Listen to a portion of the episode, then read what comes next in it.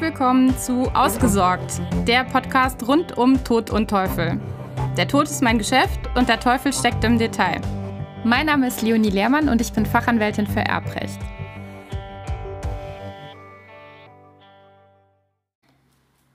Heute geht es um das Thema Nachlassverwaltung. Nachlassverwaltung ist dann das Mittel der Wahl des meist des Erben, wenn er vermeiden will, dass er aus fremden Verbindlichkeiten, nämlich aus geerbten Verbindlichkeiten, irgendwann mal selbst in Haftung genommen wird. Also sprich, wenn ein Nachlass undurchsichtig ist und man den Verdacht hat, dass er möglicherweise überschuldet sein könnte, es ist aber noch nicht ganz klar, dann hat man die Möglichkeit, Nachlassverwaltung zu beantragen und damit eben sicherzustellen, dass man als Erbe selbst nicht mit seinem Privatvermögen in Anspruch genommen werden kann. Jetzt kann man als Erbe einen solchen Antrag auf Nachlassverwaltung beim zuständigen Nachlassgericht stellen. Das zuständige Nachlassgericht ist dabei das Gericht, in dessen Bezirk der Erblasser im Zeitpunkt seines Todes seinen letzten gewöhnlichen Aufenthalt hatte. Der Nachlassverwalter, der dann gegebenenfalls bestellt wird, hat die folgenden Aufgaben.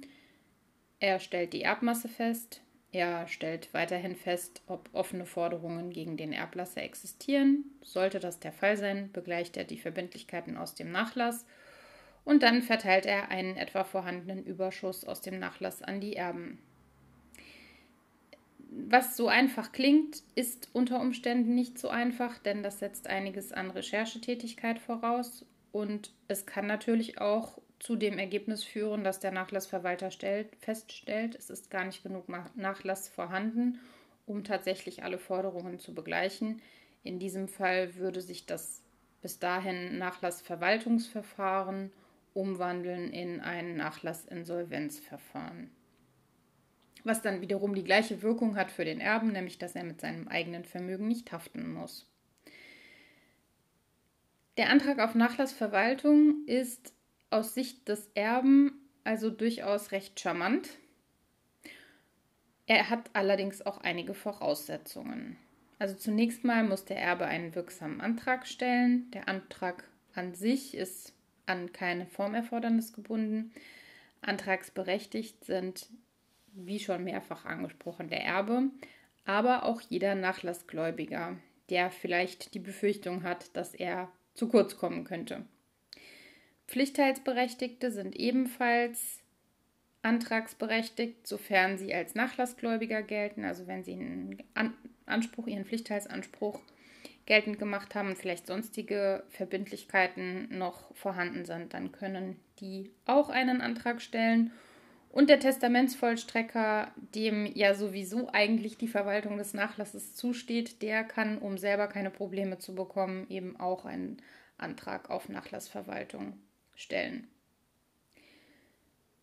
Ebenso im Übrigen auch ein Nachlasspfleger, der vielleicht vorher schon durch das Gericht bestellt wurde, weil vielleicht die Erben nicht klar sind oder irgendwas an dem Nachlass Anlass dazu gibt, dass ein Sicherungsbedürfnis besteht.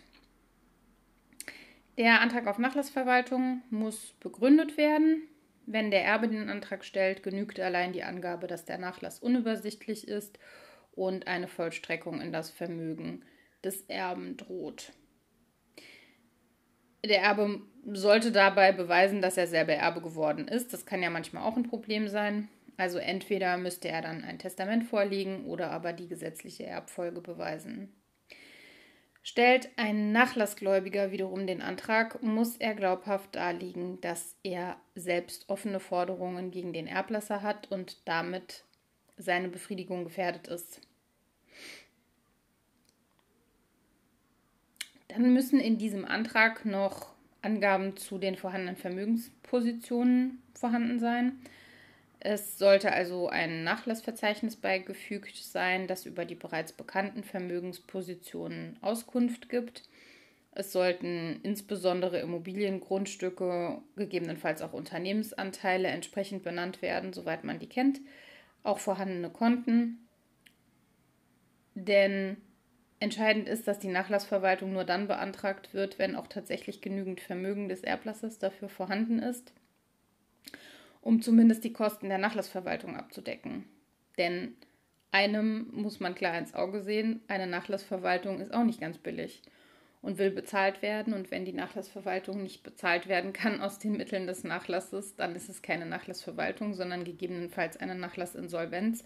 Oder aber, wenn auch dafür die Geldmittel nicht ausreichen, dann kann es sogar sein, dass das Ganze von vornherein wegen Dürftigkeit des Nachlasses abgelehnt wird und letzten Endes der Erbe sich im Ergebnis eigentlich selbst drum kümmern muss. Nichtsdestotrotz dann aber zumindest die Einschränkung hat, dass er seine eigene Haftung auf den vorhandenen Nachlass beschränken kann.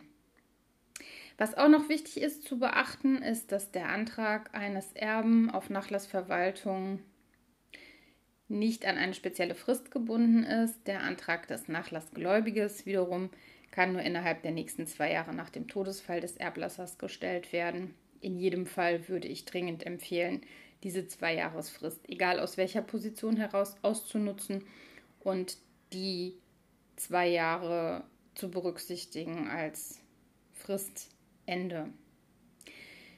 Genau. Und damit bin ich eigentlich auch mit meinen Ausführungen zum Thema Nachlassverwaltung schon wieder am Ende, denn so wahnsinnig kompliziert ist es für den Erben eigentlich nicht. Für den Nachlassgläubiger auch eher nicht, wobei für den kann es kompliziert sein, weil der vielleicht die anderen Gläubiger nicht kennt und vielleicht auch keine ausreichende Kenntnis von etwa vorhandenen Vermögenspositionen hat, mm, sodass sich im Ergebnis wahrscheinlich die Zahl derjenigen, die als Nachlassgläubiger einen solchen Antrag stellen, auf wenige Ausnahmen beschränken wird. Vielleicht von öffentlichen Stellen, Finanzamt oder sowas könnte man sich noch vorstellen, ob die einen Antrag auf Nachlassverwaltung stellen. Ich weiß es nicht, habe ich noch nicht erlebt. Aber jedenfalls ähm, wird das in aller Regel das Mittel der Wahl für den Erben sein. Und wie gesagt, für den Erben ist es relativ einfach. Allerdings, was es wiederum etwas kompliziert machen kann, ist, bei mehreren Erben müssen die Erben gemeinsam agieren und müssen den Antrag auch gemeinsam stellen. Da reicht es nicht, wenn einer für die anderen tätig wird.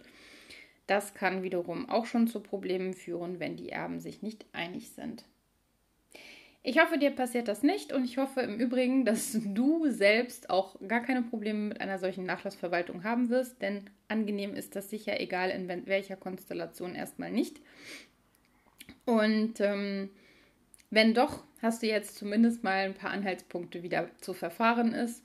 Und ich hoffe, es hat dir gefallen. Du bist beim nächsten Mal wieder mit dabei. Und ja, ich danke dir fürs Zuhören.